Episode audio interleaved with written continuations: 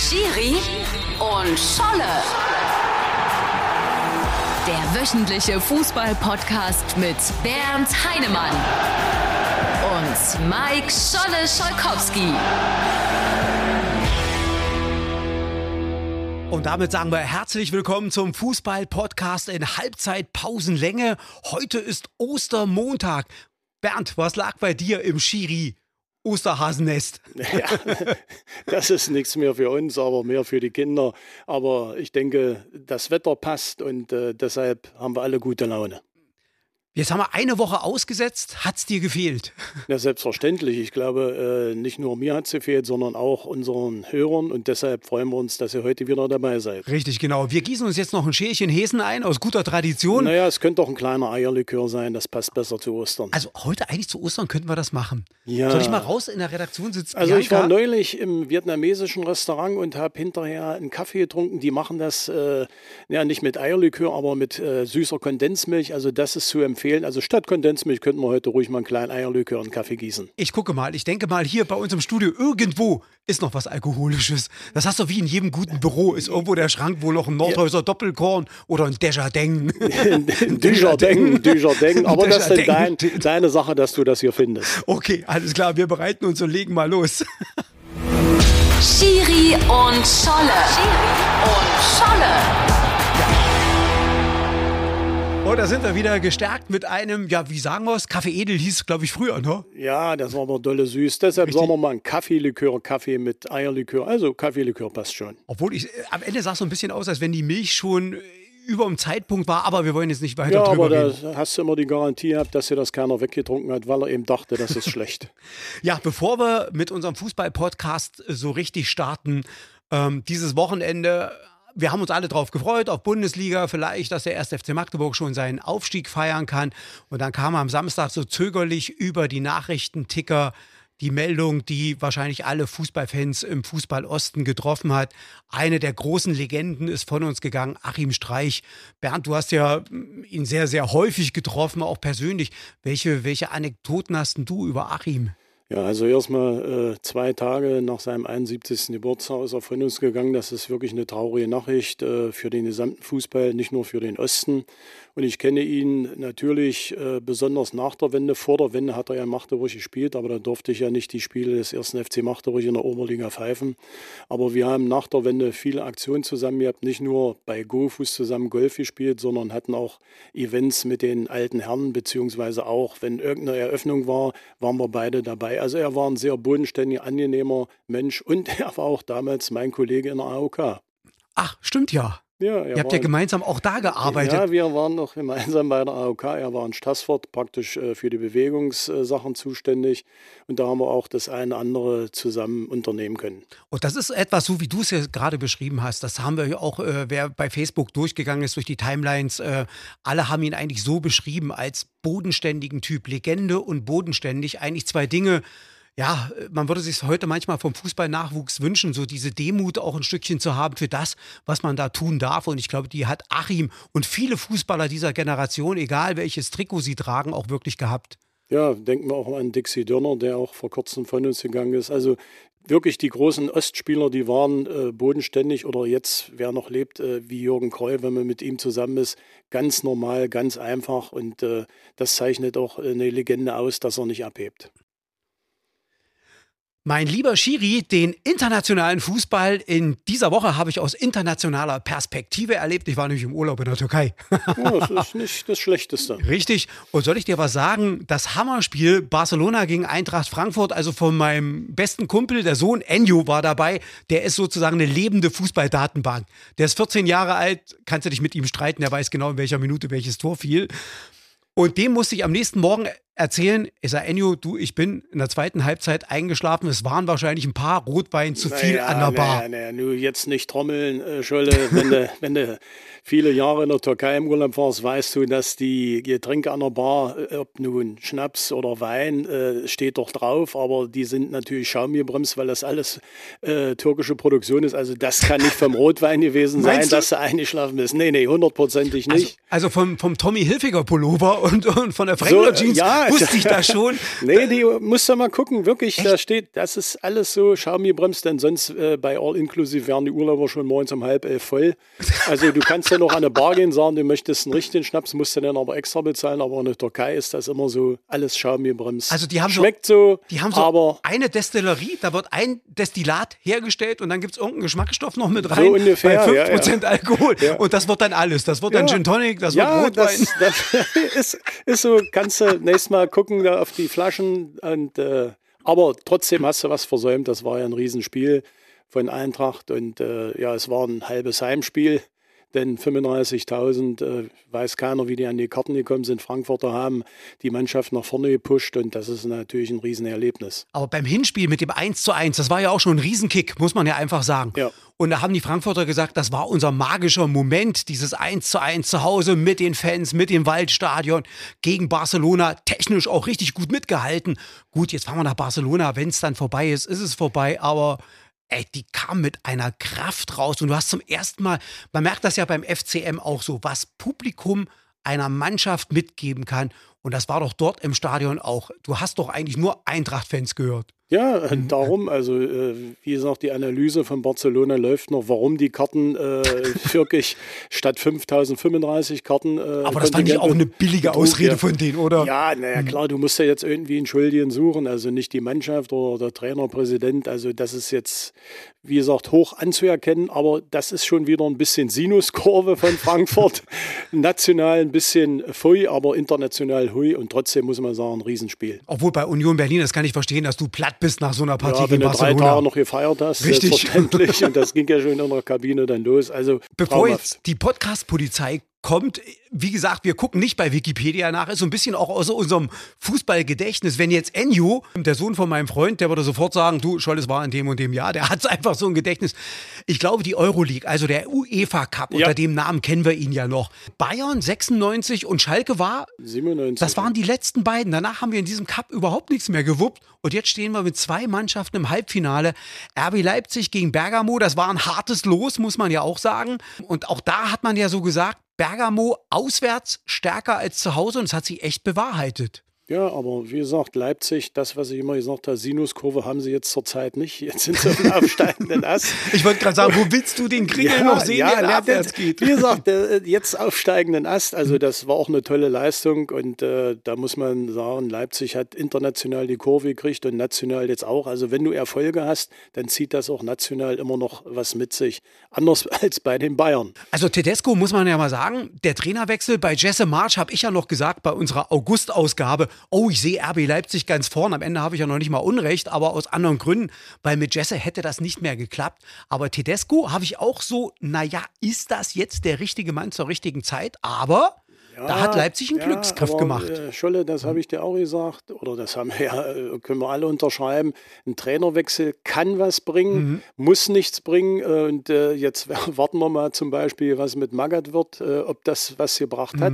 In Aue hat es nichts gebracht, wie du sagst, mhm. in Leipzig. Also das ist genau äh, ja, so eine 50-50-Aktion, wenn du einen neuen Trainer hast, ob das wirklich den Impuls bringt. Jetzt hat Leipzig ja die Chance aus dem Jahr 2022, sah ja schon nach einer völlig verkorksten Saison Saison aus, endlich sich was in die Vitrine zu stellen. Die putzen ja seit Ewigkeiten, aber es ist immer noch so ein Schrank ohne was drin. Jetzt könnte der DFB-Pokal und der Euroleague-Pokal reinkommen. beides ist drin. Beides ist drin, ja. Und äh, wenn sie jetzt weiter so den Rhythmus beibehalten, dann äh, sage ich mal eine Trophäe auf jeden Fall. Während RB Leipzig und die Frankfurter Eintracht auf europäischen Triumph hoffen können, sieht es bei den Bayern ganz anders aus. Raus aus der Champions League ist jetzt keine Blamage im Großen und Ganzen, aber die haben ja viel Losglück gehabt. Schon Red Bull Salzburg war ein Glückslos und FC Villarreal. Ein vermeintliches Glückslos. Vermeintliches, da wusste man, das ist eine Kampftruppe, da musste was geben, da musste gegenhalten. Aber ja. genau das haben die Bayern nicht gemacht. Und wenn du in zwei Partien nicht einmal gewinnst, bist du einfach mal raus. Ja, die haben ja die Liga letztes Jahr gewonnen international. Also mhm. so schlecht können sie nicht sein. Aber äh, wie gesagt, Deutschland diskutiert, äh, was Bayern falsch gemacht hat, was der Trainer falsch gemacht hat, was Oliver Kahn als Chef da falsch gemacht hat. Ein Sonntag im Doppelpass äh, hat er sich ja gestellt, aber auch mehr rumgeeiert.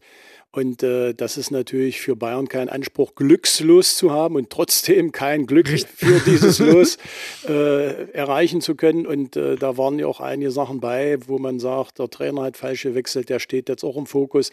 Wenn ein Titel dieses Jahr passt, dann ist es die Meisterschaft. Aber ja, äh, das ist kein Anspruch für Bayern. Und äh, ja, die Auswirkungen waren ja auch, das muss man äh, verurteilen, Morddrohung gegen Nagelsmann und seine Familie. Also ja, die Bayern-Fans äh, haben mehr erhofft. Der Ursinn dieser, dieser Geschichte ähm, steckt ja irgendwo im Management des FC Bayern. Und das habe ich ja schon eine ganze Weile hier erzählt. Ja, Julian Nagelsmann ist ein guter Trainer, der kann erfolgreich sein, aber er erbt die Probleme, die Hansi Flick auch hatte, dass dort im Management Leute sitzen, die einen Kader gern zusammenstellen wollen und ich finde es mittlerweile, und Hansi Flick hat sich ja verwirklicht mit dem Job als Nationaltrainer. Mit sechs Titeln vorher. Na, na und äh, ich sage in der Nationalmannschaft, ja. da stellt er den Kader zusammen. Da kommt kein Brazzo, der sagt, pass mal auf, das sind die elf, die heute auflaufen. Nö, das macht er mal schön selber. Und ich glaube, ich übertreibe es mal. Brazzo ist der Untergang des FC Bayern München und führt den FC Bayern zumindest aus diesem Hoch ins Mittelmaß. Ja, na, Lothar mhm. Matthäus hat ja auch in seiner Kolumne im Kicker geschrieben, die DNA, die Bayern-DNA fehlt. Also ein Uli Hoeneß wäre äh, letzte Woche ausgerastet nach dem Spiel Villarreal. Mhm. Aber äh, Kahn hat gesagt, ja, wir sind ausgeschieden, das ist äh, schlecht, aber naja, es geht weiter. Also das ist nicht Bayern-like. Und was er vorher als äh, TV-Kommentator und auch als Spieler bei Bayern immer geäußert hat gegenüber den Medien, das fehlt heute vollkommen. Also er ist so ein ja, so ein lockerer Präsident, ja, das passiert mal und wir arbeiten weiter in Ruhe und wir haben unsere Pläne, auch mit den neuen Verpflichtungen. Aber das äh, stichelt auch gegen Uli Hoeneß, der hat ja auch schon gesagt, warum ruft er mich nicht mehr an, warum konsultiert er mich mhm, nicht? Und mhm. äh, auch die Mitternachtsansprachen nach den Spielen, ob von Beckenbauer oder Rummenigge, die hatten es in sich. Aber hier, ja, es passiert. Und das, das ist nicht der FC Bayern, den wir kennen.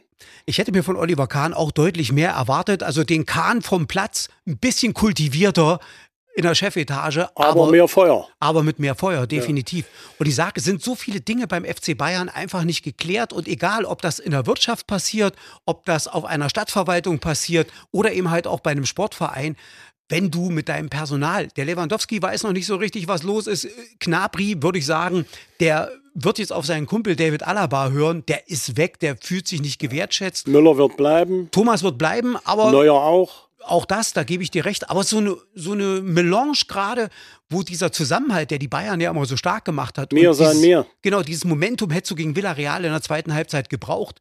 Äh, das fehlt gerade aktuell. Ja, hm. wie gesagt, das ist hausgemacht, ne? Am Sonntag im Doppelpass hat er gesagt, wenn da die, äh, in der 20. Minute das 2 zu 0 fällt oder was. Also man hat das schön geredet mhm. und äh, das, das ist nicht Bayern, sondern da muss äh, auf den Tisch gehauen werden und alles äh, nochmal hinterfragt werden, auch die Personalpolitik. Aber wenn er seine schützende Hand über Brazzo hält, ja, dann kann nur äh, Heiner als Präsident noch was machen. Aber ja, der hat ja bei der Katar-Frage auch sich hingesetzt ja, und gesagt, ach, jetzt ja, nörgeln hier alle, ja, halte ich mal die Klappe. Ja, mhm. also das, das ist nicht äh, Uli Hoeneß Leid, das ist äh, Kahn, so wie wir ihn überhaupt nicht mhm. kennen. Und da muss noch einiges passieren. Aber wie gesagt, Sie können jetzt erstmal ein kleines Trostpflaster am Wochenende im Spiel gegen Dortmund äh, abgeben. Es, es, ist ja nochmal wirklich ein Endspiel um die deutsche Meisterschaft. Ja. Mein, der erste Matchball für den FC Bayern, da kommt ja noch mehr, aber. Ja, und jetzt, hm. äh, Scholle, an dich die Frage: Wo lagen wir vollkommen falsch in unserer Einschätzung mit Bayern und dem SFC Magdeburg? Ach so, ja. Wir ja, haben gesagt, der ja. erste FC Magdeburg feiert. Er als den die Aufstieg, Bayern. Ja, und das passiert ja nicht. Denn am Sonntag spielen die Bayern gegen Dortmund und erst am Sonntag machen die Magdeburger den Aufstieg perfekt. Also da lagen wir ein bisschen falsch, aber das haben wir, no, no, nehmen no, wir gerne in Kauf. Vielleicht hat ja Marco Reus, der hat ja mal gute Tage und schlechte Tage. Ja, Vielleicht hat er ja gerade seinen guten. Aber wenn du das Sie sehen, dass das Spiel Dortmund gegen Wolfsburg, das waren drei Torwartfehler von Castells äh, und vielleicht auch noch einen vierten, also dann wird es knapp. Mhm. Aber Wolfsburg äh, hat verdient verloren, aber nicht in der Höhe. Und deshalb äh, glaube ich nicht, dass die Dortmunder die Bayern äh, in München gefährden. Also Bayern wird zuerst Meister und dann steigen wir auf. Aber das nehmen wir, wie gesagt, auf unsere Kappe. Es ist ja wie in den 70ern, wie 74. Bayern und der 1. FC Magdeburg faktisch zeitgleich die großen Titel holen. Ja. Auch wenn es bei uns jetzt erstmal nur in der dritten Liga ist. Aber so ein bisschen weht der Wind der Beckenbauer, Sparwasser und Achim Streichzeit. Ja, und. Äh, Na, Achim war 74 noch nicht dabei, nee, falls jetzt gerade die, die Podcast-Polizei anruft. Ja, aber wie gesagt, das, das ist natürlich äh, für Magdeburg eine ganz große Sache. Und wenn wir nächstes Jahr gegen Hannover spielen, vielleicht gegen St. Pauli, auch gegen Hertha oder mhm. was weiß ich. Das, das ist ja eine andere Sache als vor ein paar Jahren, als wir zweite Liga gespielt haben. Wir haben jetzt große Namen da drin und äh, ja, Aue für mich abgestiegen. Äh, Dresden auch, aber diese zweite Liga wird natürlich äh, eine Herausforderung. Aber dann, äh, wie gesagt, wir freuen uns jetzt erstmal über den Aufstieg und gegen Zwickau reicht ja ein Punkt und den nehmen wir auf jeden Fall mit. Nils Butzen hat uns ja damals zum Drittligameister geschossen und jetzt kommt er mit dem FSV Zwickau hierher. Hoffentlich macht der Nils kein Tor. Ich finde, es ist ein super Typ. Ich mag ihn unheimlich. Toller Fußballer und ein toller Mensch, auch einer mit viel Geist und mit viel Weitblick auch. Wir haben also noch ein paar Spiele. Es ist kein Endspiel, aber den einen Punkt holen wir uns und deshalb Freude, blau-weiß. Werden wir jetzt hier noch unser Käffchen mit Eierlikör? Ich glaube, das machen wir nochmal. Ja, das, das war, Also, man muss ernsthaft sagen, ich wäre nicht auf die Idee gekommen, Eierlikör in einen Kaffee hineinzukippen, aber. Man, man lernt nie aus. Beim Eisheiß Schwedenbecher können das Ding ja jetzt auch unser Schwedenkäffchen nennen. So machen wir das. Genau.